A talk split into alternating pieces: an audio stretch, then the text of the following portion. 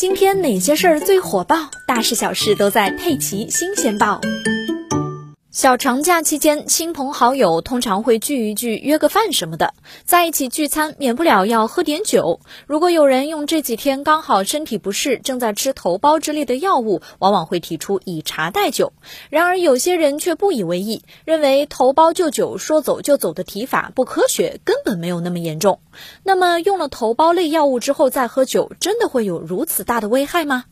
浙大二院的专家认为，这绝对不是危言耸听。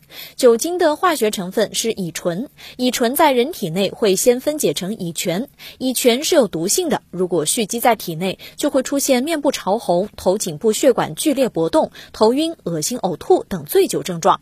而抗生素，尤其是头孢类、甲硝唑类，会引起乙醛在体内蓄积。注射吃完头孢类药物再喝酒，可能会出现的症状是面部发红、头痛、恶心、呕吐。酷严重还会导致心动过速、心衰、急性心梗，甚至危及生命。之前我们就有报道过啊，有一位阿姨在医院挂水，挂了头孢没错，后来吃了丈夫送来的酒酿圆子，直接就送进了 ICU，经过一个多小时的抢救才转危为安。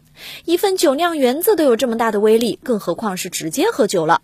不过也要指出，头孢配酒并不会导致立刻死亡。但是从临床医生的角度啊，还是劝大家服药期间避免喝酒，毕竟喝酒行为本身对健康就有害处。世界卫生组织将酒精列为一级致癌物，因此即使头孢就酒不会说走就走，那大家也应该尽量少喝或者不喝酒。